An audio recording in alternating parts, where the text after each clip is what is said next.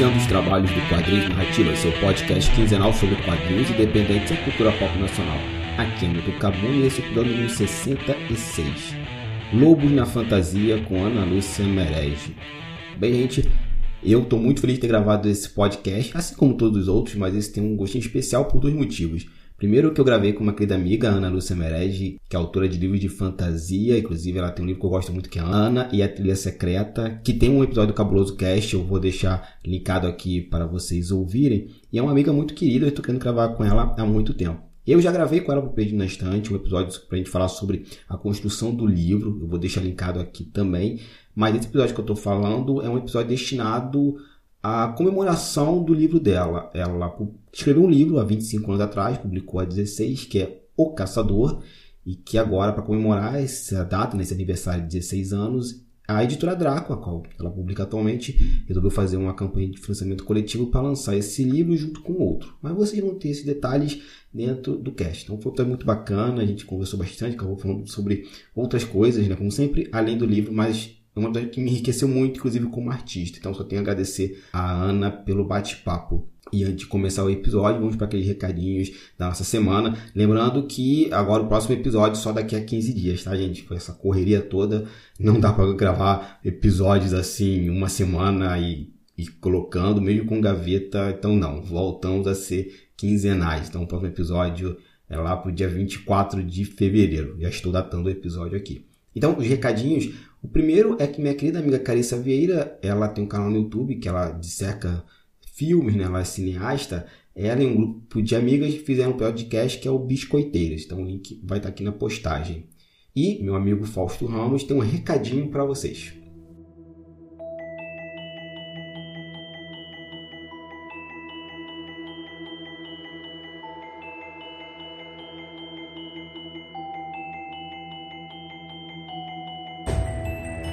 Fala pessoal, Aqui é o Fausto Ramos do Causofia e eu vim divulgar para vocês uma palestra que eu vou realizar no dia 21 de fevereiro, falando a respeito de como estudar magia. É uma palestra com um enfoque pedagógico, pois, como professor, eu identifiquei vários problemas de vícios que nós temos a respeito do significado de aprender qualquer conteúdo em senso geral e a maneira como as pessoas muitas vezes confundem o que é necessário para se estudar um tema tão sofisticado e complexo quanto o tema do ocultismo e da magia.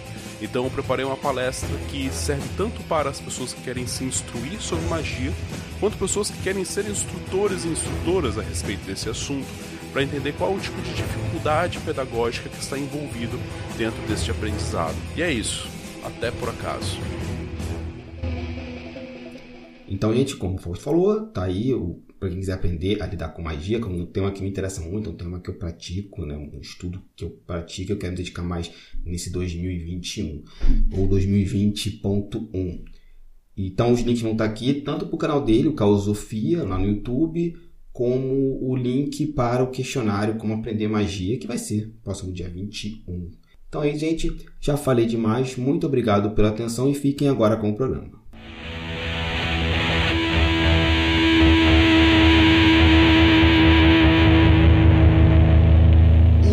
Começando mais um Quadrinhos e Narrativas.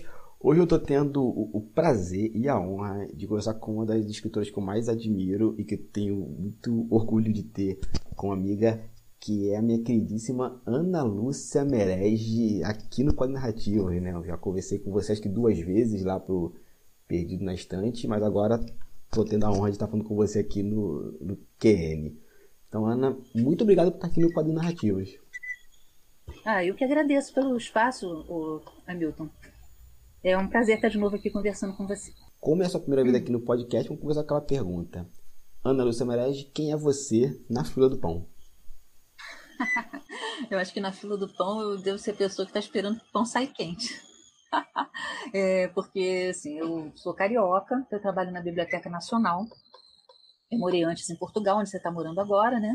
E eu sempre fui uma leitora super ávida e também sempre escrevi, sempre gostei muito de escrever. É, mas eu só completei o meu primeiro livro em 1995, só lancei esse livro independente dez anos depois. Então eu já não era é, um pintinho, né? Já era uma pessoa mais velha assim. E desde então eu tenho escrito, tenho publicado livros, tenho publicado contos em coletâneas também. Eu organizei algumas coletâneas para a editora Draco, né? Como Excalibur, Magos, Medieval e a mais recente, que é Duendes. Também tenho um trabalho na área de livros é, de literatura juvenil. Né? E continuo trabalhando na Biblioteca Nacional também. Né? Nesse momento estou em home office, né? a gente está aqui entrando é, no, no décimo mês né, da pandemia e torcendo aqui para que as coisas logo se regularizem, que a gente tenha uma, uma solução para isso tudo e a gente possa encontrar os amigos de novo pessoalmente em muitos eventos. É, nossa, a coisa que eu mais sinto falta são os eventos e encontrar com as pessoas, assim. Principalmente é eu que tô, principalmente eu que tô longe, né? Que assim, Deus sabe uhum. quando eu vou poder ir aí, mas é o que eu mais falo com, com minha esposa, assim. Eu sinto muita falta de eventos, de ter contato com, com os meus pares, Uhum. Que, nossa, já tem 10 meses de pandemia, caramba. Você falou agora, me caiu a ficha, assim. É. é. Vamos lá. Espero que 2021 não seja uma continuação é, de 2020. Vamos esperar que esse ano seja mais leve para todos nós, né? Sim, sim. É, é, tem que ser. Tem que ser, senão acho que a, a humanidade surta.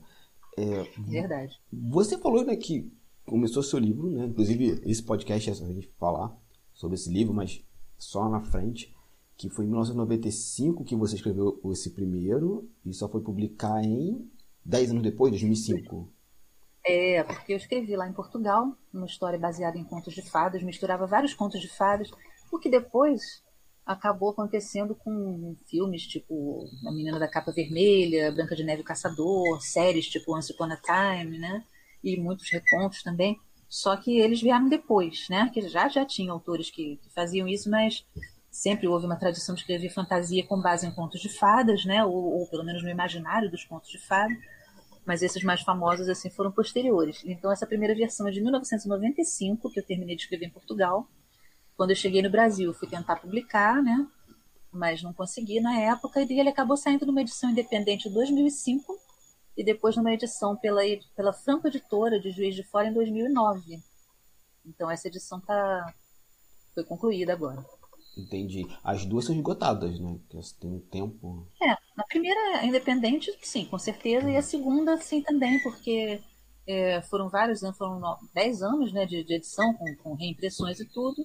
E quando nós fechamos o contrato, terminamos o contrato, tinha uns 40 exemplares sobrando, e eu arrematei os exemplares por, por um preço barato assim e distribuí em eventos ou em bibliotecas. Hum. Né? Então, ou escolas e tal. Então agora a gente vai partir para uma nova edição. Depois a gente vai falar nisso, né? Sim, lá na frente. Primeiro vamos falar sobre você. E você Isso. falou que é uma leitora é, ávida, né? Então, em que momento você começou a tomar gosto pela literatura? Nossa, sempre, porque eu cresci numa casa cheia de livros, né? Meus pais eram professores de português, tinham muito livro em casa. Eu tenho três irmãos mais velhos e todos, principalmente o mais velho, que é 12 anos mais velho que eu, gosta muito de ler, então ele comprava muito livro, assinava círculo de livro, aí ele vinha para mim, ah, eu vou fazer pedido no círculo do livro, vou incluir um para você, o que, você quer, né? É, eu tinha uma mesadinha, eu tinha uma loja da de Ouro pertinho de casa, e eu, eu ia na eu fui na lojinha da de Ouro assim várias vezes com aquela minha mesadinha para comprar um livrinho, dois livrinhos, né? É, também tinha muito clássico de, em casa de aventuras, né? Tipo Mogli, Último dos Moicanos, Chamado Selvagem, que é um, sempre foi um dos meus favoritões, assim é, histórias de a Ilha do Tesouro, esse tipo de coisa. Então eu lia muito isso. E também livros tipo Malbataan, histórias do Malbataan, adorei, adorava. Né? Lobato eu lia, mas realmente assim não, nunca fui um, um, autor que eu gostasse muito dos livros assim dele para criança. Eu gostava da, das, das, obras dele, do, dos contos de europeus, né? Uns contos uhum. assim, eu vi o sítio da TV, né? Mas não, assim, não lia muito ele não. Mas lia muito Malbataan e lia muito essas histórias recontadas, né? Que às vezes assim o próprio reconto ele já era outra obra de, de, de arte ou a própria tradução né? Por exemplo as Minas do Ser do Rei Salomão traduzida pelo Essa de Queiroz é porra, é uma obra de arte à parte né? Sim. Então essas histórias de aventura assim com protagonistas assim meio heróicos e aventureiros e que vai no balão e que vai para a natureza selvagem eu adorava esse tipo de coisa. Então meu primeiro protagonista que é o caçador ele é mais ou menos assim, só que ele saiu num conto de fadas, né? Então ele é bem, ele é bem digamos, é, arquetípico, né? Mas ele também tem esse lado, assim, é, aventureiro e, e, e, heróico, né? E, de certa forma, outros personagens que eu fui fazendo depois, eles tinham isso, só que aí a gente tentou eh, fazer eles de forma mais atual e humanizada também. Bom, você tem essa vivência com, com os livros, né? Isso é muito bacana. Acho que crescer numa casa com, com os livros. Se um dia eu tiver filho, espero que eles possam ter isso, né? Porque eu também compro livro e leio, leio muito aqui. Que é uma promessa que eu fiz para 2021, voltar a ler, né? Porque por conta do mestrado eu diminui muito a minha. A gente acaba lendo muita coisa que é para nossas pesquisas, né? Eu escrevo histórias de fantasia histórica, né? Passadas na antiguidade e tal. Então, para cada história dessa que eu escrevo, é muita leitura para você saber minimamente, óbvio que são, é fantasia histórica, né? Então não estou querendo ter aquele compromisso estrito com, a, com, com, a, com, o fato histórico, nem fazer uma biografia, nem fazer nada disso. É fantasia, eu crio em cima, né? Eu crio em cima e, e realmente tento fazer uma coisa mais, mais para os dias de hoje também. Mas para cada história que eu escrevo, né, eu tenho que fazer uma pesquisa grande. Tenho que saber se a história é verossímil e se quando eu fizer a minha criação fantástica em cima, né, se eu estou mantendo essa verossimilhança, ainda que com licenças poéticas ou mesclando períodos, né, fazendo algo assim. Então, cada, cada história que eu escrevo, eu tenho que ler muito. Fora ler o trabalho dos amigos também, né, que a gente faz muito isso e tal. Então, eu hoje eu escrevo bastante e leio menos do que eu gostaria. É, eu sempre falei isso em minhas aulas de, de roteiro, que assim, a gente lê mais para trabalhar do que ler pelo prazer. Lógico, existe um prazer é. ali na pesquisa, de estar tá criando alguma coisa, mas assim, ah, eu vou sentar agora e vou ler o, o, o Luiz Felipe Vasca, assim, só para relaxar. Hum. É raro. é, é, raro. Ah, é legal lembrar do Luiz Felipe, querido. Sim, que é, que é outro que eu tenho que sentar e, e gravar com ele também. Não, ele é demais. Sim. Você cresceu numa casa de livros, então em algum momento bete aquele bichinho de, de querer ser escritora. Aí eu tenho duas perguntas em uma só. É, tá. Você lembra em, em que momento você decidiu ser uma escritora? E quando você decidiu, você já foi direto para o caminho da fantasia? Olha, eu sempre fui de inventar história. Eu escrevi, pra você ter uma ideia, eu escrevi histórias do Mogli, como se você pensasse, fanfic do Mogli, esquisito, né? Mas eu escrevia, né? Sempre tive essa coisa assim com lobo, essas coisas de natureza e tal. Você pode olhar nas minhas histórias, tem sempre gente perdida na floresta, caçador olhando rastro. Volta e meia, nem todas, né? Claro, tem, mas, mas uma boa parte das minhas histórias tem pega esse imaginário assim de, de floresta e caçadores, essas. É, e eu sempre gostei disso tudo. E eu escrevi historinhas assim, também escrevi umas histórias passadas no Brasil, no, tipo, não, sei lá, já escrevi história passada na Guerra dos Farrapos, né? Eu escrevia histórias mais de super-heróis também, quando eu era bem pequenininha. As minhas primeiras historinhas tinham super-heróis, e é engraçado que eles eram baseados. Eu inventava super-herói baseado nas roupas que eu tinha.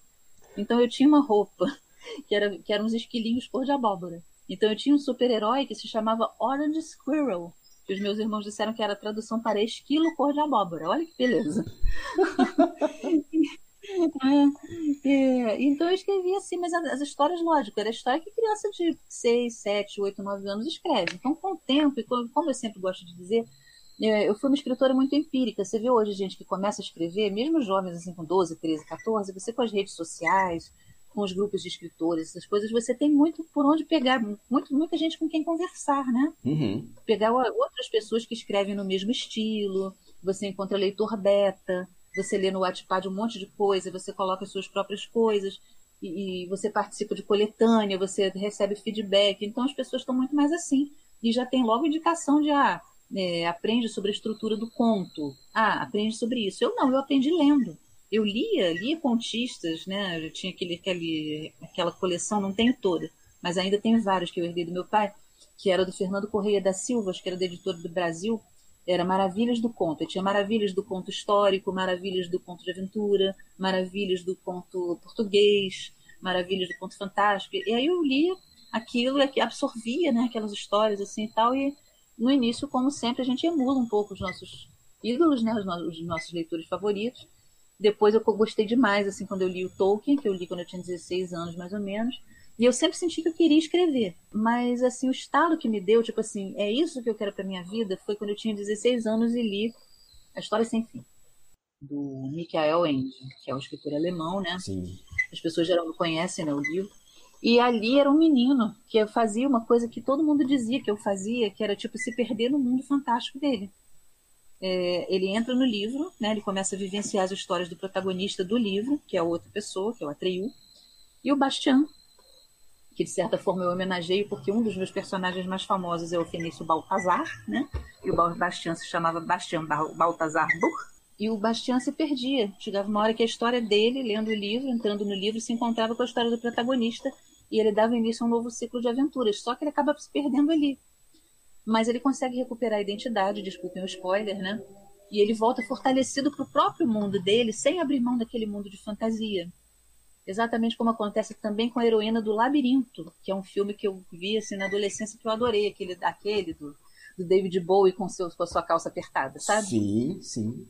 Outra coisa que eu adoro, como as pessoas já devem saber, é duende, né? Tem essa coisa com os duendes, assim, o mundo feérico, né? Não só dos contos de fada, mas outras histórias de duende, folclore, mitologia, sou muito ligada nesse tipo de coisa.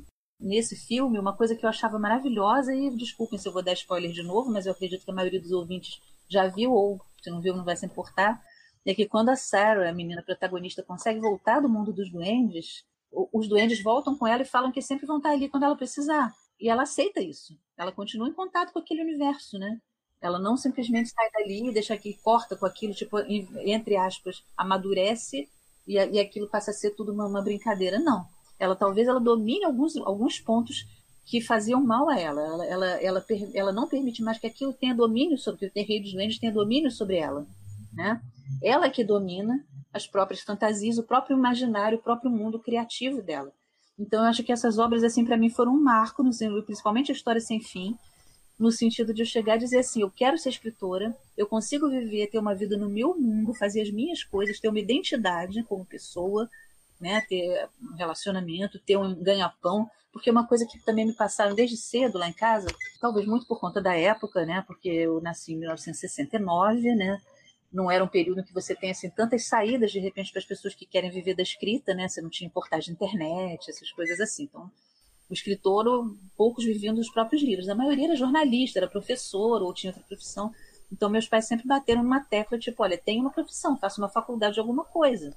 O normal seria, faça letras e vai ser professora, mas eu não quis fazer porque eu tinha dois professores de português em casa. E eu não queria passar minha vida corrigindo redação, dando prova, interagindo com com grupos de estudantes, assim, tendo, tendo diariamente o meu trabalho sendo essa, esse tipo de interação, porque eu não tenho uma personalidade legal para esse tipo de coisa. Eu curto dar uma palestra, falar dos meus trabalhos, mas eu não curto tanto isso como profissão. Então eu resolvi fazer biblioteconomia, não me arrependo, me encontrei na profissão, me encontrei trabalhando com bibliotecas, manuscritos, promoção de leitura, que eu acho uma coisa super válida, uhum. super importante, assim e ao mesmo tempo ter a minha vida de, de, de, escritora. E as coisas se mesclam. Por exemplo, eu tenho um conto publicado em 2020 na coletânea Terror da Amazônia, que é uma história passada no século XVIII na Amazônia. Saiu de uma coleção que tem lá na Biblioteca Nacional, de um viajante, né? É, um viajante naturalista. Eu pego um dos membros da expedição dele, ele é o herói da história, e eu baseei os fatos no que eu li na Biblioteca Nacional. Você vai olhando as minhas histórias, além dos caçadores na trilha, tem sempre contador de história, saltimbanco, bardo. Você que leu Ana e Trilha Secreta, você deve ter visto isso, né? Sim. Eu acho que Ana e Trilha Secreta, de todos os meus livros, ele é um juvenil, e eu acho que ele é o livro que mais me expressa, mais diz assim quem eu sou, né? Porque a Ana que eu, que eu queria ser projetada ali, né? Que desde cedo soube que a vida dela seria contar histórias e que faz besteira, que comete erros, que se engana às vezes, pega as trilhas erradas, mas depois ela chega e fala, cara, o meu caminho é esse, eu tenho história que viver e eu vou dar um salto no escuro. Então o que eu queria deixar claro é que, pô, às vezes eu dou saltos no escuro, né? Nesse momento eu tô para iniciar um trabalho aqui, dá sempre um nervoso, assim, cara, será que as pessoas vão gostar do que eu escrevi? Será que eu vou ter críticas? Será que eu vou ser bem recebida? Né? A gente sempre tem isso, né? Mas eu tenho fé que, assim, na, na, pior das hipóteses, cara, eu fiz o melhor que eu pude, eu me entreguei o melhor que eu podia. Né? Então eu acho que o escritor sempre faz isso. Quando você publica, você dá a cara a tapa. Você está expondo realmente a tua, tua, a tua alma ali, está dando o melhor de si ali. Então eu acho que toda obra vale a pena. Toda obra vale Sim. a pena. Por isso que eu fico pau da vida com certos tipos de, de crítica que são assim para arrasar o, o escritor, né? Ah. Porque eles não levam em conta que realmente a pessoa se esforçou, fez o melhor que podia, exceto em alguns casos assim que você vê que houve uma preguiça enorme, né? Uhum. Mas na maioria dos casos você percebe que, pô, né, a pessoa batalhou, trabalhou ali. Se dedicou a fazer aquilo, né, em, em vários níveis. Você falou uma frase lá atrás sobre ter um, um frio na barriga. Você me lembrou muito a Fernanda Montenegro falando. Hum. eu super concordei com ela, assim, que alguém perguntou, ah, senhora, você tem tantos anos de carreira tal, como é pisar no palco? Ela falou assim, não, sempre que eu piso no palco eu tenho o mesmo frio na barriga de quando eu comecei. E no uhum. dia que eu perder esse frio na barriga, significa que o meu trabalho já não tem mais nenhuma importância, porque eu estou fazendo modo automático. Tem gente, né, tem autores aqui no exterior, tudo, que eles são meio fórmula de bolo, né? E existe uma diferença entre você encontrar a tua voz de escritor e você seguir uma fórmula sempre, a mesma fórmula sempre, né? Então eu estou sempre buscando e eu fico feliz que às vezes até as críticas que eu, que eu as resenhas que eu tenho, as críticas, é, as apreciações na Amazon e tal, às vezes elas, é, a grande maioria, felizmente, sempre foi tendendo mais para o positivo, uma ou outra mais para o negativo, boa parte delas mais para o positivo, com um ou outro ponto em destaque assim que poderia ter funcionado melhor. E eu espero que meu trabalho vá assim até o fim, né? Porque trabalho perfeito ninguém faz. Mas uma coisa que eu fico feliz é as pessoas falarem que eu, eu sempre tento fazer contar, achar novas formas de contar histórias, né? Então eu acho que isso é muito importante, você se reinventar como escritor, você mudar um pouco de cenário, você ousar é, criar uma história ou com um cenário diferente, ou num personagem diferente, ou num estilo diferente, né? Ter pessoa, tem história de terror, eu tenho história que as pessoas me escrevem, tem uma história chamada Vovó Nevasca, que está numa coletânea chamada Simplesmente Mas, né? Mas, no sentido de malvada. E essa coletânea teve umas três pessoas que vieram em box me falar assim: Nossa, eu fiquei com muito medo da tua, da tua personagem. Ela me assustou. E eu não sabia que você escrevia umas histórias assim. Tem uma outra também na Trasgo chamada Rosas. E as pessoas falam a mesma coisa. Cara, como é que você pode escrever uma história dessa? Eu não imaginei que você é uma pessoa tão doce, uma pessoa que sempre fala assim a favor de, de coisas bonitas, né? De integrar as pessoas, de aceitar as pessoas. Como você escreveu uma história assim, né? Tão terrível? E eu falo, cara, eu tenho um lado B, né? Tem um lado meu que, que às vezes é, é agressivo. Todo mundo tem luz e sombra dentro de si, né? É. E, e é assim, é isso, né? É, eu acho muito engraçado as pessoas pegam o estereótipo, assim, a, a, a Mered só faz. É, Mered só faz história bonitinha, não é assim. É. Eu vou até achar engraçado quando eu começar a fazer quadrinhos, talvez quando esse podcast estiver indo ao, já tenha lançado a minha última história de triste, uhum. é, que é uma distopia são só três páginas. Mas que essa história tá pedindo para sair na minha cabeça já tem. A gente tá em 2021, uns quatro anos. Uhum. Ela, ela foi uma, uma piada que um amigo meu fez comigo, o Eduardo, que ele falou assim: faça uma história de. Eu acho que eu perdi uma aposta com ele, não me lembro bem o contexto, mas eu lembro disso. Ele pegou dois temas que eu odeio. Que é, é, é melhor, um tema que eu odeio, né? que é zumbi, e um tema que eu gosto, que é ficção científica. E assim, ah, faz uma história de um robô zumbi. Como é horror zumbi? Não, perdão, é de um robô zumbi. Quer dizer, você gosta de ficção científica e detesta zumbi, então ele te pediu uma história de um robô zumbi. Isso. Eu falei, pô, Eduardo, me pede, deixa eu lavar o banheiro do curso, uma coisa mais fácil. Aí, não, a, a aposta vai ser essa. Foi uma aposta que eu perdi. Aí pronto, aí ficou na minha cabeça um tempão, eu escrevi o roteiro, ele gostou, ele pediu para desenhar não, não desenhou a gente. A vida acabou acontecendo e eu passei o mestrado, vim para a Europa e ela tá tava no pendrive meu que eu encontrei. Engraçado, mas como um robô zumbi? Porque o zumbi, supostamente, você tem uma vida, né? É. Uma vida que você deixou de ter. Uhum. E o robô, não. E tem um livro também que é o Robô Selvagem, né? Que eu comprei para minha filha, acabei nem lendo. E ela também acho que não leu. Esse eu também não, esse eu não conheço. Vou, vou, vou, pesquisar. E é engraçado porque são mais ou menos coisas opostas, né? É. O robô selvagem, hum. ele é sobre um robô capaz de sobreviver na natureza selvagem. É tipo assim, um robô que fica sozinha numa ilha, uma coisa assim. E como é que ela sobrevive, né? É curioso isso, né? Porque ela vai sobreviver com as, digamos assim, os recursos que tem um robô, que é um ser que, em princípio, eu acho, não sei, não li o livro, né? em princípio, ela não precisa de comer, mas ela talvez precise de energia, não sei se é energia solar ou outro tipo de energia, né? Como é que ela vai conseguir isso? Eu não sei. É, reparos, se ela né? Tem, se ela é programada, exatamente. A gente tem várias histórias de robôs assim que vão numa nave espacial que criam uma criança humana, né?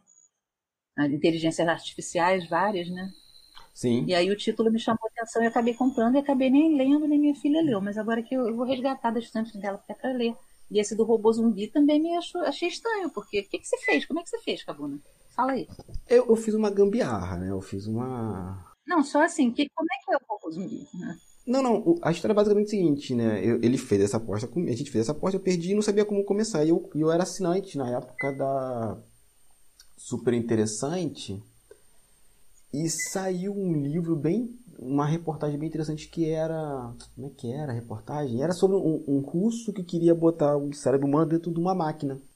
Aí eu falei, pô, é, é aqui é o meu, meu ponto de partida. O, o, o, o cérebro da pessoa vai estar dentro desse, desse ser humanoide, dessa máquina humanoide.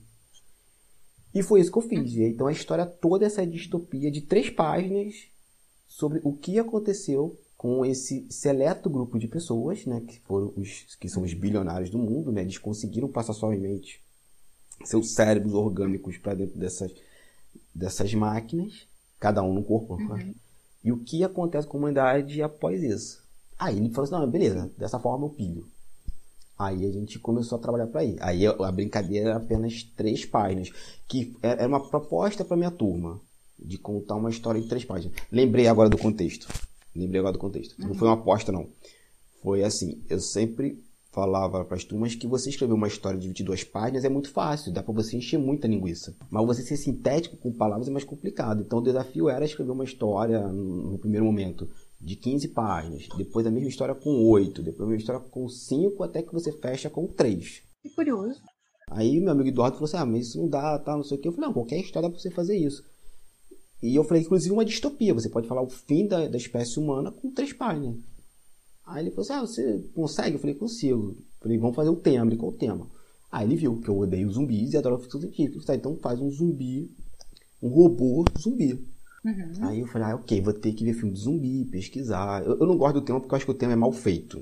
Mas a gente deu uma volta enorme aqui na, na, na conversa, né? Acabamos caindo em zumbi. Retomando, você falou lá atrás de uma coisa que é, não está na pauta, mas que me veio aqui uhum. agora, que é o seguinte. É, você falou que foi uma escritora desde cedo. Com 16 anos você se decide ser uma escritora. E você falou que é empírica. Uhum. Você foi absorvendo conforme estava lendo. E hoje em dia a gente é. tem uma profusão de, de cursos. Não sei se é uma profusão, mas a gente tem muito mais acesso, com mais facilidade, a cursos. Seja presenciais, não agora por causa da pandemia, mas seja presenciais ou seja online. A gente tem livros, inclusive, a gente tem podcast, uma série de recursos. É, Para você, Ana, assim, esses cursos auxiliam, atrapalham a formação da, da, da, de quem quer ser escritor ou escritora?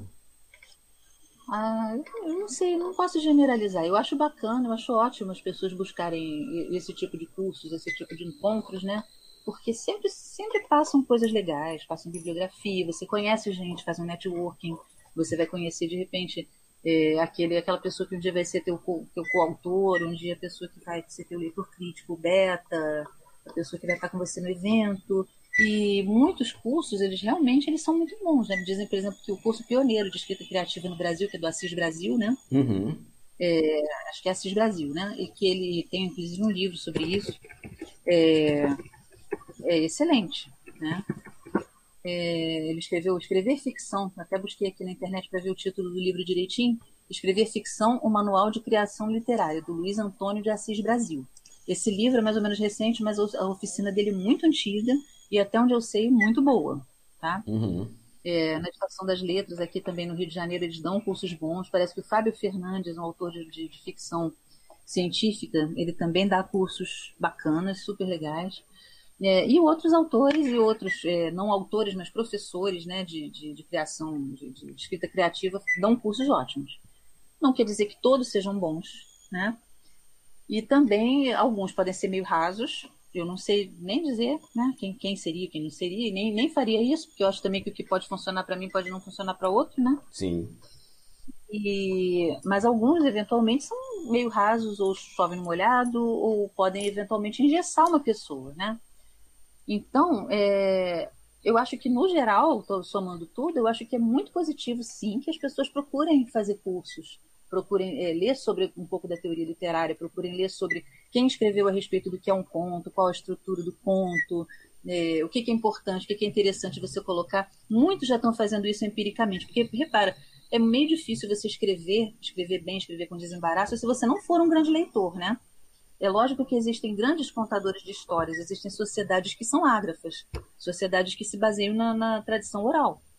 E aí você não tem é, assim pessoas que leem, né? Muito. É, ou você tem pessoas que se, enfim, né, transmitem, você tem referências também que não são só escritas, você tem referência visual, referência que vem de filme, da vivência da pessoa, que é importante também, ela passar aquilo e tudo. Quando, quando você escreve, escreve, escreve, escreve, por ter lido muito ficção, você vai adquirindo um traquejo. E quando você olha, você vê que você já está fazendo muitas coisas. Eu, pelo menos, eu acho que comigo foi assim. Você vê que instant, assim, instintivamente você vai, vai melhorando aos poucos, você vai trabalhando o teu texto, os teus textos ao longo do tempo, e você vai, na verdade, notar que muitas das coisas que foram sugeridas ali pelos, pelos manuais ou pelos cursos de escrita criativa você já fazia. Só que eles sempre, sempre, quando eles são bons, eles sempre vão te dar coisas novas para você agregar ou para você experimentar. Caso você não goste, você não vai utilizar, né? Por exemplo, eu ouvi um, um, uma, umas aulas de um curso é, que, eram, que eram em YouTube e a pessoa estava dizendo, ah, escreva sempre do início para o fim. Né? Começa a história, siga com a história e só vai escrever o fim quando a história acabar. Eu não sou assim. Frequentemente eu escrevo o meio, um pedaço do fim, depois eu escrevo o início, depois recheio, né? Uhum. Normal, e principalmente quando a história é mais longa. A história é mais curta, muitas vezes vai do início para o fim. Eu geralmente já sei como, como termina, onde eu quero chegar. Mas eu, mas eu, às vezes eu escrevo ela assim, fragmentada, né? Então, se eu fosse uma escritora novata, estivesse começando e fosse seguir isso, talvez me atrapalhasse um pouco, me engessasse um pouco. E talvez eu chegasse à conclusão de que para mim funcionou muito escrever o, o que vem à frente, né? E depois eu aproveito, depois eu recheio. Então, eu acho que é muito por aí, né? A gente tem que fazer é, é, legal a gente ter essa troca, a gente receber esse feedback, mas é legal também a gente estar aberto ao fato de que nem tudo que, que funcionou para muitos vai funcionar para você. Né? E coisas que você supunha que funcionam para você, quando você leva para o teu público, depois não funcionam tão bem. E de repente nesses cursos você vai ter novas ideias de como estruturar suas coisas, de como colocar suas coisas, mexer com a tua linguagem, né? Entender teu público, porque o escritor também tem isso, né? Ele também tem que ver qual é o público com quem ele está conversando, né? Esse tipo de coisa muitas vezes a gente não tem. O meu primeiro livro escrito pensando no público foi O Castelo das Águias. Antes disso, eu não tinha escrito pensando no público. Eu tinha escrito pensando em mim. Né? A história que eu estava afim de escrever. Mas essa história eu tive que pensar como ela dialogava com o público, o que ela podia melhorar para o público. Foi basicamente isso. Hum. Então eu acho válido, sem dúvida. É, não, é bacana, porque essa pergunta veio quando você falou do, do empirismo, né? E eu, como dou aula de roteiro para quadrinhos, isso que você fala, eu Sim. sempre falo com as turmas, gente, isso aqui não é o décimo primeiro mandamento, nem uma regra matemática. Exato. A minha experiência não significa que funcione de forma igual. Eu passo e vocês em casa vão adaptando a, a receita, né? É, eu até uhum. eu, eu sou um cara que começa com a história do começo, meio e fim. Eu tenho o final da minha história. Mas eu sempre falo, se tiver de mudar, vai mudar, porque a história ela tem que ser contada. Exatamente. E muitas vezes não é a história que eu quero contar, mas é a história que tem que ser contada. É, às vezes você chega num ponto, você vê que o que você tinha planejado ali não funciona, né? Quantas vezes eu avancei numa história, avancei, avancei, depois eu falei, não, esse personagem aqui tá perdido. Ele não faz sentido, eu vou ter que voltar atrás e reescrever sem ele, né? Sim. Ou a atitude dessa personagem quando eu escrevi a história, para mim foi ok, porque ela cumpriu a função dela. Só que quando eu leio ela, eu acho que ela tá uma personagem fraca, apagada, então eu vou dar mais um pouco de.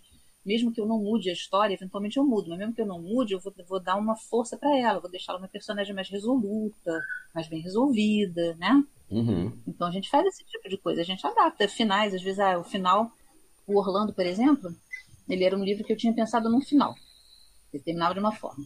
Aí, conforme eu fui escrevendo, eu achei que ele devia terminar acontecendo a mesma coisa, só que de uma maneira diferente do que eu coloquei. Quando uma das leitoras beta leu, ela falou que ela não gostou daquilo, porque ela sentiu como se estivesse sendo traída, como se ela, leitora, estivesse sendo traída pelo que aconteceu ali. Aí eu repensei e voltei à minha ideia inicial. Eu acho que deu certo, né? Ah, sim. Eu acho que acabou dando certo. Não quer dizer que todos vão amar o livro, que não tenha problema no livro nenhum, mas eu achei que deu certo, sim. né? Sim. E eu, é um livro que eu, que eu acho que ficou um livro bacana para a faixa etária que ele se destina, até para adultos mesmo que curtem esse tipo de, de história. Né? Uhum. Mas, eventualmente, a gente comete um erro e, e, por sorte, esse erro foi mostrado num, num, momento em que o livro ainda não tinha sido publicado. Uhum. Né? E a gente melhora no próximo trabalho. E assim. Sim, a gente melhora no próximo trabalho, né? E assim sucessivamente. Se foi uma questão de não ter clareza, a gente clarifica. Se foi uma questão de ter usado um, um tropo, um clichê, a gente tenta fugir dele. Né? Se a gente fez alguma coisa complicado, a gente tenta não, não repetir, né? Como eu disse, a gente tem sempre, faz sempre o melhor possível. Acho que é isso que tem que transparecer. Sim, com certeza. É, você participou do livro. A última pergunta aqui para a gente passar e falar sobre o, o livro, né? É, você participou uhum. do livro A Fantástica Jornada do Escritor no Brasil, da Cátia Regina Souza. Eu vou deixar o link aqui sim. da Amazon. Sim, sim, ótimo livro. Sim, recomendo muito esse, esse livro. E tem uma frase, uma pergunta, né, que a, que a Kátia faz em um dos capítulos, não vou lembrar qual agora, que eu quero reproduzir aqui, que é o seguinte, né? É, Ana, o que é ser uma escritora? Bom, eu não vou lembrar aquilo que eu falei para a Kátia. eu devo ter falado alguma coisa na época, falei inclusive por escrito, né? Porque foram entrevistas que eu me lembro, foram entrevistas feitas por escrito. É, eu acho que hoje, para mim, ser escritor é você tentar transmitir é, com palavras, o que nem sempre é fácil, é, histórias que estão borbulhando dentro de você. Né? Essas histórias, às vezes, elas transmitem alguma mensagem, transmitem alguma verdade, é, elas falam de você, mas elas não, não podem ser histórias feitas para isso, sabe? Histórias assim que você, não, eu criei de uma forma panfletária. Por outro lado, eu acho que elas refletem muito do teu pensamento, elas refletem muito de quem você é, né? É, então, eu acho que ser escritor é você viver com uma história sendo contada ou várias histórias sendo contadas na sua cabeça. Viver o tempo todo com inquietude, né? com a vontade de, de, de produzir alguma coisa, com a vontade de contar uma história. É você chatear as pessoas contando suas histórias e com os teus grilos ligados a isso. É você buscar um lugar ao sol num mercado muito difícil, né? É você fazer escolhas o tempo todo. Se você está querendo uma história que vai agradar o teu público e em princípio ou é uma história que você vai contar porque você acha que a história tem que ser dessa forma mesmo que às vezes você não não cai no gosto de todos ou enfim por, várias razões né é, e é uma questão realmente de você fazer um salto de fé né você faz um salto de fé e dá a cara a tapa você chega realmente você desnuda muita coisa ali né então acho que ser escritor é você viver nesse constante ritmo né? nessa constante é, criação, né? Nessa questão, né? nessa constante vivendo várias vidas ao mesmo tempo, né? Você vive a tua vida, você vive a vida do teu personagem, dos teus personagens. Você transita em vários mundos, né? Você leva influências para todos os mundos e tudo. Então acho que ser escritor é muito isso, sabe? Mas que se a gente não tivesse, a nossa vida realmente eh, ficaria incompleta. Eu vou adotar essa frase agora, quando me perguntar o que é ser quadrinista, é, é viver vários mundos simultaneamente. Que é, é, é isso mesmo. É viver vários mundos simultaneamente não é? É, é. Eu nunca tinha parado pensar nisso, mas você tem. tá coberta de razão. Criei vários universos é, fantásticos, né? E também escrevo histórias ambientadas em lugares assim como Cartago Antiga, né? Grécia Antiga, Brasil do século XVIII, é, Estados Unidos pós-distópico, Estados Unidos do século da Corrida do Ouro, então, quer dizer, a gente vai, transita em vários lugares, né? E em alguns casos a gente pode ter liberdades maiores, porque são universos inventados, mesmo assim, quanto mais distantes do nosso, já dizia Tolkien, né? Quanto mais distantes do nosso universo, esses universos têm que ser mais consistentes e verossímeis, né? Então a gente está o tempo todo pesquisando, está tentando buscar coerência naquilo que a gente faz, né? E sentido naquilo que a gente faz. É contar uma história que faça sentido para a gente e para quem vai ler. Sim, com certeza. Vamos falar então da sua obra que está completando de criação. Vê se eu estou falando as datas certas, por favor. De criação. Uhum. Ela, tá, ela fez 26 anos. É, vai fazer 26 agora em maio. Ah, isso. Então vai fazer 26 agora em maio e de publicação 16 anos, é isso? É, de publicação vai fazer 16. Foi no final do ano de 2005 que uhum. eu publiquei a primeira versão independente do, do Caçador. Depois ele foi publicado em 2009 pela Franco Editora. Ótimo. É uma, é uma espécie de. É uma nova edição pela Draco, onde tem saído todos os meus trabalhos, né? E com algumas modificações, tanto em termos de vocabulário, quanto em termos de alguns conceitos, assim, de algumas modernizações mesmo no, no estilo da escrita e até algumas é, atitudes assim, do personagem, principalmente no final. Né? Mas a história é a mesma, a história não mudou nada a essência não mudou nada e nem poderia, porque o personagem veio dos contos de fadas.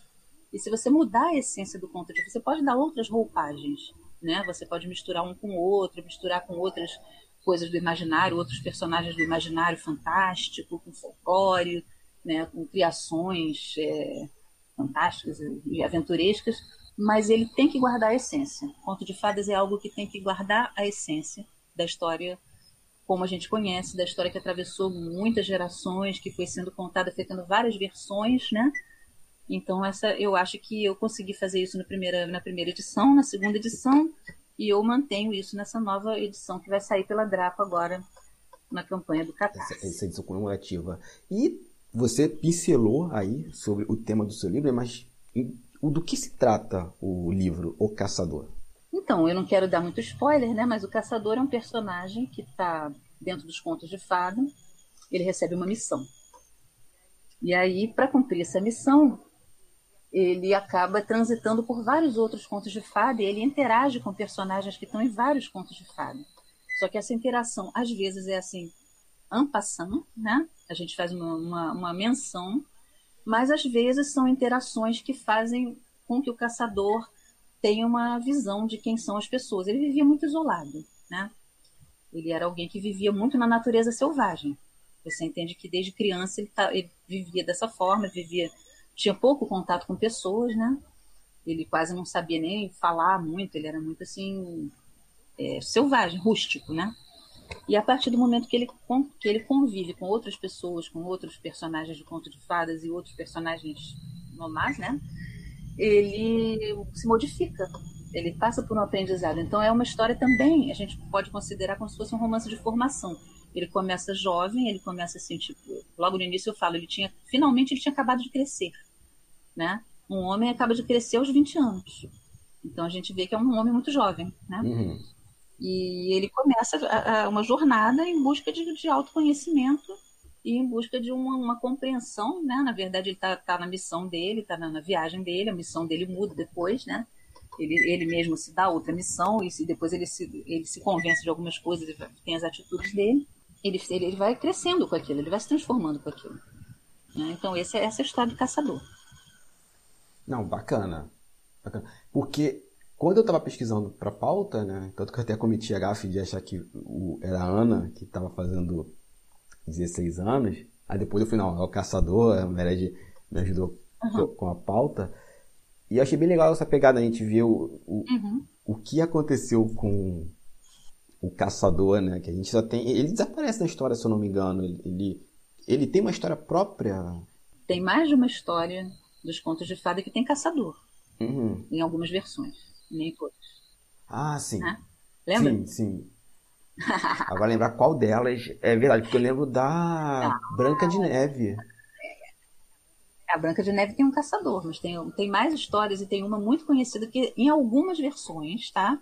Não todas as versões, ela tem um caçador ou lenhador também. Tem um homem rústico que uhum. aparece. Que é sempre essa figura da floresta, né? é sempre uma figura da floresta, é sempre uma pessoa de floresta.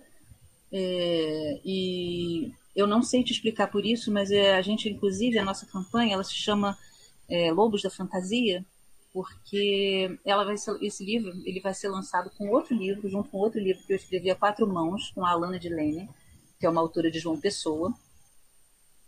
E a gente se baseou nos livros do, do Chamado Selvagem, principalmente, também um pouquinho no Caninos Brancos e umas outras histórias do Jack London, que é um escritor que faleceu em 1916, se não me engano. Ele morreu em 1916, uhum. né? É, e ele já tem 105 anos que ele morreu. E ele escreveu também histórias passadas na natureza selvagem, inclusive com lobos e cães como protagonistas, né? São as histórias mais conhecidas assim de longe também tem histórias do mar, o Lobo do Mar, por exemplo. Muitos escritos socialistas também, né? Ele era um cara que foi muito pobre, né? Ele foi operário de fábrica, ele foi vagabundo, assim, ele vivia assim na, foi preso, inclusive, né? E ao mesmo tempo ele tem um lado assim é, bastante individualista, assim, e, e, ele foca muito nessa coisa do, do homem contra a natureza, o homem subjugando a natureza ou se integrando à natureza, né? É, então, o livro assim que eu li na minha infância é, foi, foi um livro adaptado, né, o chamado Selvagem, que eu acho que para mim é a obra mais emblemática do, do London, né? E, e, aí, e aí esse imaginário todo do lobo, né, a gente utilizou para fazer os lobos da fantasia. Então são dois livros que conversam entre si, São dois livros que têm a figura do lobo como algo importante, porque o lobo, né, eh, Hamilton, ele está no nosso imaginário. Você que leu Ana e a Trilha Secreta deve saber Sim. disso. Ele aparece no imaginário, né, de vários povos tradicionais. Às vezes ele aparece como inimigo, às vezes ele aparece como o opositor, mas às vezes ele aparece como mestre, como protetor, como guardião. Ele é o símbolo da nobreza, ele é o símbolo da honra, ele é o símbolo da coragem. Mas tem várias histórias onde ele aparece como o inimigo. Né? E nessa história a gente colocou mais ou menos duas visões. Na, na verdade, nas duas histórias aparecem duas visões. Podem ser guardiões, podem ser protetores, podem ser mestres, né? Podem ser os totens, podem ser, né? Podem ser, podem estar na alma de alguém, mas ao mesmo tempo eles podem ser o inimigo. Você vê que os, os, os franceses, principalmente, né, os europeus e tal, eles têm esse mito do loup-garou, né, do lobisomem. É, e no segundo, no segundo livro, que é o livro do Jack London, a gente vai mexer com isso, porque ele é uma, é uma história de aventura, né, basicamente, que tem elementos de mistério, elementos de terror. É, é uma série de mortes misteriosas, assim, que, que levam a crer que lobos ou cães teriam a ver com isso, e há uma investigação em cima disso. Então a gente, o Jack London ele é usado como protagonista ali, porque ele esteve realmente no Klondike, escreveu sobre, porque ele era um escritor que estava ali para contar uma história também. Uhum. E a gente usou muito esse imaginário que a gente conheceu, esse meu imaginário de floresta fria. Eu, eu morei em Portugal, que é um país da Europa, mas eu não morei no, no Alasca, eu não morei no, no Yukon, eu não morei nesses lugares assim, mas o Jack London trouxe desde a infância para mim muitas dessas imagens, assim como Kipling trouxe da Índia, assim como o, o Stevenson trouxe daqueles mares bravios das Ilhas do Tesouro, né, que hoje, apesar dos meus piratas serem muito mais antigos, eu trouxe eles também da Ilíada e da Odisseia, mas eu também trouxe eles do Stevenson, que são os clássicos de aventura que eu li. Trouxe as ideias de viajar de balão, de, de, de viagem ao centro da Terra, do Verne. Então, são, são referências que estão, né? E o chamado selvagem é uma referência que, que ficou bem forte para mim, essa ideia do, da, da integração né, do, com a natureza, né, de você lutar eventualmente contra a natureza, mas você tem um lado seu que se integra com ela, você tem um lado selvagem, né? E existe uma, uma história, eu não sei se ela é, é dizem, né, vão dizer, é um provérbio dos indígenas, alguns vão dizer que é de uma, um determinado povo, eu não sei, tá? Não sei dizer, dizer de, realmente de onde é a proveniência dela, tá? Mas é uma história que eu já li reproduzida em vários lugares, que é, e às vezes diz até que não é do indígena, né? Seria de, um, de alguém de outro povo e tal. Então ele fala o seguinte, né? Você é como se na tua alma existissem dois lobos.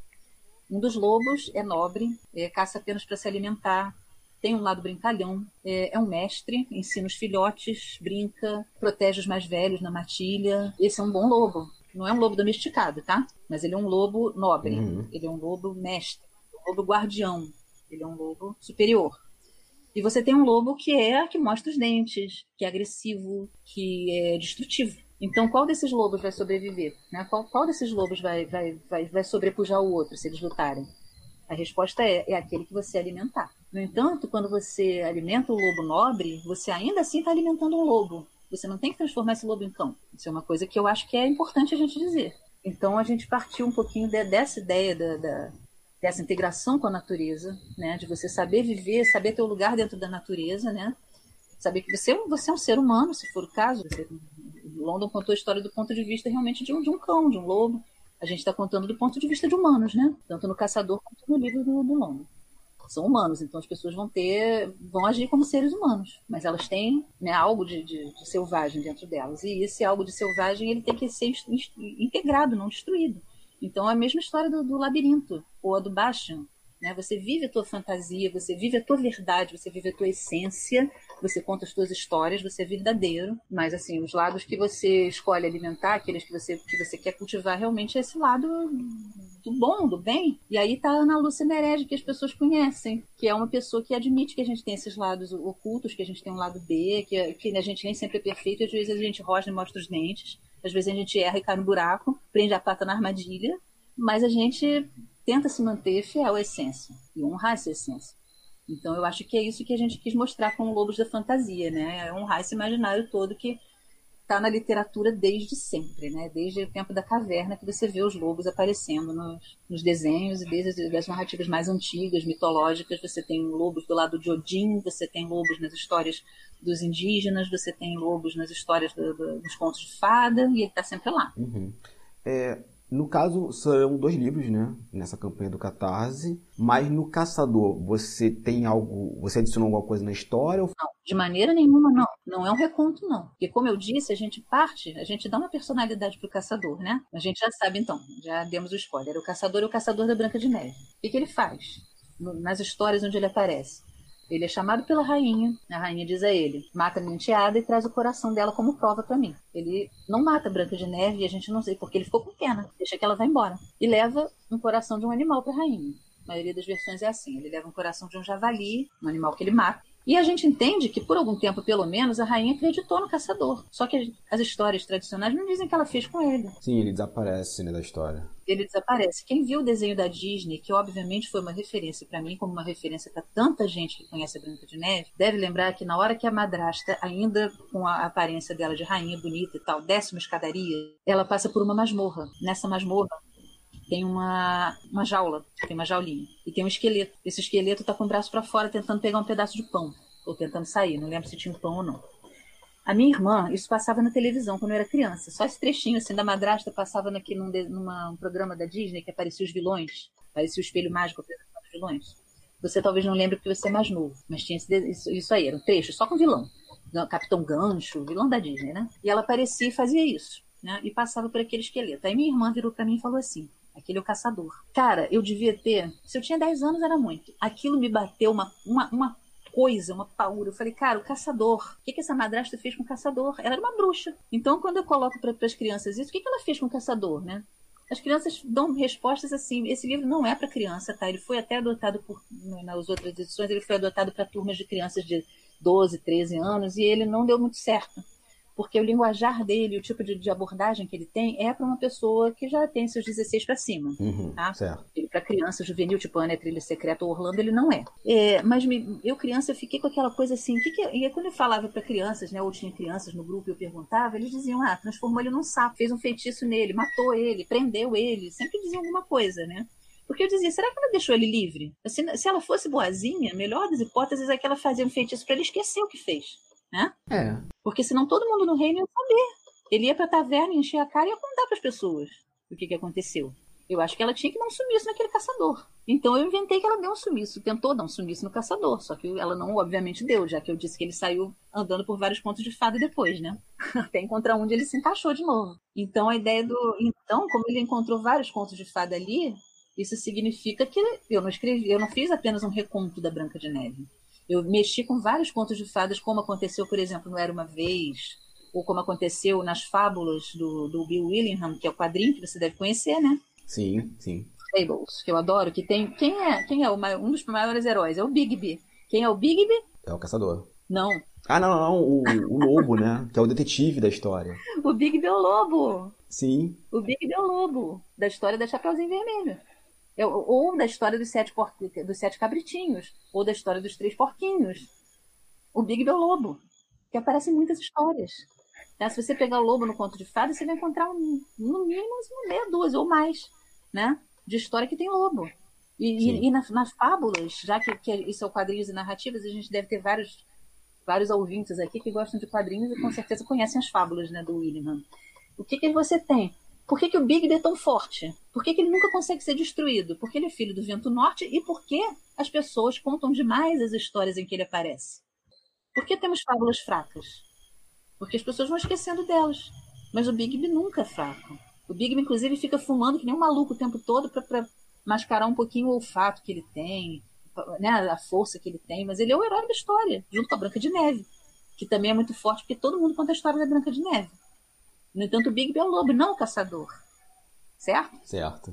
A grande pegada do caçador é que o lobo, que não aparece na história da Branca de Neve, tem um papel preponderante aí. Exato. Nossa, eu vou até reler agora o, o Fables. Mas o Bigby ali, ele é. Você, você vê a força do lobo. Cara, o lobo é, é um animal emblematiquíssimo. Se você vê qualquer história ambientada na, na pré-história, por exemplo, que eu adoro, né? Eu adoro história de pré-história. Você tem lá um clã do lobo. Tá na, direto. O cara mais forte, ele é do clã do lobo, ele usa uma, uma, uns dentes de lobo, ele tem o nome lobo alguma coisa, ele honra o lobo, o espírito animal que acompanha dele, ele é o espírito do lobo. Pode ser do urso, pode ser da raposa se ele for um cara, pode ser do corvo se ele for um cara mais esperto. porque você tem todo esse simbolismo totêmico que a gente viu em Ana Trilha Secreta, Sim. né? Mas que existe no livro do Caçador. No Jack London, ele existe um pouco menos, porque o Jack London é uma história mais baseada na, na, nas histórias escritas por um cara do século virado do século XX, né? Que são histórias pulp, né? Ele escrevia nas mesmas revistas onde escrevia, por exemplo, o Robert Howard, né? Uhum. O mesmo estilo de histórias do Robert Howard, do, do Burroughs, né? Então, o, o, conceito de herói dele é um conceito de herói bem daquele período, né? Eventualmente bastante questionável também, a gente não vai esconder isso, né? Mas ainda assim, a gente sente um vigor na escrita dele que traz realmente aquele Alasca para você. E na nossa escrita, que não é uma reescrita, tampouco das histórias do Jack London, não é. A gente usou ele como personagem, como ele foi usado até pelo Corto Maltese, por exemplo, no, pelo Hugo Pratt, quando fez o Corto Maltese, né? Sim. Quem leu The Early Years vai encontrar que o, o Corto Maltese ficou amigo do Jack London na guerra, na guerra é, contra os japoneses, né? E do Rasputin. que curiosamente é um personagem que eu acho fascinantíssimo na história. O Rasputin era imbatível ele foi envenenado, ele foi esfaqueado, ele foi jogado no rio e morreu afogado. O Rasputin era um que não morria, basicamente. Ele tem uma força enorme. Ele, ele, era, ele tinha, era, era, era uma personalidade magnética, né? Com, com, complexa demais. Né? Sim, outra, quase que outra, outra fábula, né? Mas para a gente ir aqui para o encerramento, como é que você, Ana, hoje vê a, a tua história chegar aos 26 anos de idade, eu não digo nem a impressão do livro, o que estava dizer assim, estou falando assim, a história em si de 95, ela hoje faz 26 anos de idade. E eu pergunto isso porque, assim, muitas vezes a gente faz histórias e elas não têm a mesma força né, mitológica para continuar. Sabe? Invés de fazer uma história, ela vai ficar lá atrás e, assim, ficou. Talvez seja resgatada. Você acha que, que você quer dizer? Você acha que hoje a gente não faz histórias com esse vigor todo, que ficam? É isso? Não, não, não. Eu digo o seguinte, que algumas histórias a gente vai criar naturalmente e elas vão ganhar mais força perante o público e vai ganhar, eu, eu, eu digo assim, ganha esse escopo mitológico, né? Ela tá Sim. sempre ali. Né? E como é que você vê essa história, que foi a sua primeira, tá aí hoje, 26 anos, vai ganhar uma edição comemorativa, é, te abriu caminhos, assim. É, Qual é a tua ligação com essa história, né? Ou com a Ana de, de 26 anos atrás? Pois é. Olha, eu acho que assim muitas histórias tão, ganham reedições, né? Agora parece que o Edgar Rice Burroughs entrou em domínio público, ainda se questiona uhum. se entrou ou não, mas muita gente está dizendo, pô, vamos reeditar ele, vamos reeditar o Tarzan, vamos reeditar as histórias do, do Burroughs, né? Porque elas foram histórias emblemáticas, né? Todo mundo lia aquilo, aquilo se popularizou, aquilo ficou no imaginário Conan também, né? ficou no imaginário das pessoas, nesses clássicos assim. É, e as histórias, os contos de fada, então, eles são mais fortes ainda. Eles ficam no imaginário da pessoa de uma forma absurda. Porque eles são histórias que justamente ela, eles, eles, eles falam poderosamente com arquétipos que estão dentro da nossa mente, sabe? É, eles não são assim, simplesmente uma história contada por alguém que imaginou. Ele, ele, ele traz imagens né, e traduzem por palavras imagens vigorosíssimas que falam com o teu conceito interno do que é, é ser é, mulher, eventualmente, ou do que é você, é, sei lá, ou, ou é, da tua força interior, é, de recursos que você tem dentro de você, é, do desejo que você tem de, de se integrar com algo, né, de, de, medos que você tem. Os contos de fala, fadas, eles falam poderosamente com nossos medos. Já sabe-se que conto de fada, nas versões que nós conhecemos mais, que são aquelas do Charles Perrault e do Grimm, né, e alguns autorais, como por exemplo do Anderson, a gente sabe que eles não foram escritos para criança, né, e que muitos deles têm violência, tem, tem coisas horrorosas, né, só aquela bruxa do João e Maria, meu Deus do céu, né, o lobo da Chapeuzinho Vermelho do, do, dos irmãos Grimm é morto pelo lenhador, mas o do Perrault não, ele come a, a vovó e a Chapeuzinho Vermelho, sim, João e Maria foram abandonados na floresta e a bruxa queria jogar eles no forno, sabe? E isso faz parte do nosso, isso dialoga com nossos medos, ele ajuda a gente a elaborar os nossos medos. Então eu acho que as histórias que ficam para sempre, sejam essas histórias anônimas que vão passando de geração em geração e vão ganhando formas, né? Porque a gente muitas vezes ouviu de uma recolha, né? O, é, o Marco Aurélio, por exemplo, que foi o editor do, do, do meu livro sobre conto de fadas, ele, ele vai a, a lugares do Nordeste e ouve versões orais de histórias que são tradicionais, uma coisa maravilhosa ainda encontra, né? Mas muito, a maior parte de nós teve contato com livros, e essas versões são versões de autores que seguiram um tipo de escrita da sua época, né? Então, a Cinderela do Perrault fala da sociedade de corte. A Cinderela dos Irmãos Grimm fala de castigo para os malvados, e é muito violenta.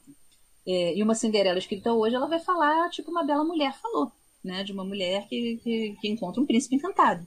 Mas todas elas ainda mantêm aquele arquétipo, ainda mantém aquela a, a jornada né, do, do, herói, a, os passos do herói para sair de uma condição inferior para uma superior. Então, eles, eles falam com, com, com esses, esses elementos é, arquetípicos, que, arquetípicos que a gente tem, essa, essas imagens que a gente traz da, da, da, nossa herança, a nossa herança como seres humanos. Né? Então, essas são as histórias que ficam. Às vezes é uma história moderna, escrita ontem, mas o autor sabe trabalhar com essas coisas. Recentemente eu li é, uma história chamada O Lobo e o Roxo... O Lobo não, essa não foi Lobo. o Urso e o Roxinol, que se passa na Rússia medieval e fala de duende. Então, lógico, de qualquer maneira eu iria gostar. Mas é uma história que, além de muito bem pesquisada no folclore eslavo, e contando muito bem também é, momentos da história russa e trabalhando com isso, ele trabalhou com arquétipos, ele trabalhou com o medo que as pessoas ali tinham do inverno, ele trabalhou com a figura que aquele urso representava, que o inverno frio, o senhor da, do inverno, que vinha congelar tudo, que vinha matar as pessoas de fome, que vinha matar as crianças nos berços, que vinha, entendeu? E o cristianismo estava ali falando para as pessoas não acreditarem mais naquilo, não ficar botando comida para os duendes, não ficarem. Mas os duendes abandonavam as pessoas porque eles estavam com fome. Então era um negócio assim muito louco. Isso mexe com as minhas entranhas, Hamilton. Sabe? Então, sabe, eu, eu gosto de histórias que mexam com as minhas entranhas. E eu acho que a maioria das pessoas também. A gente não ouve tantas vezes, olha, a história é bem escrita, mas o personagem não me pegou, não consegui simpatizar, não consegui.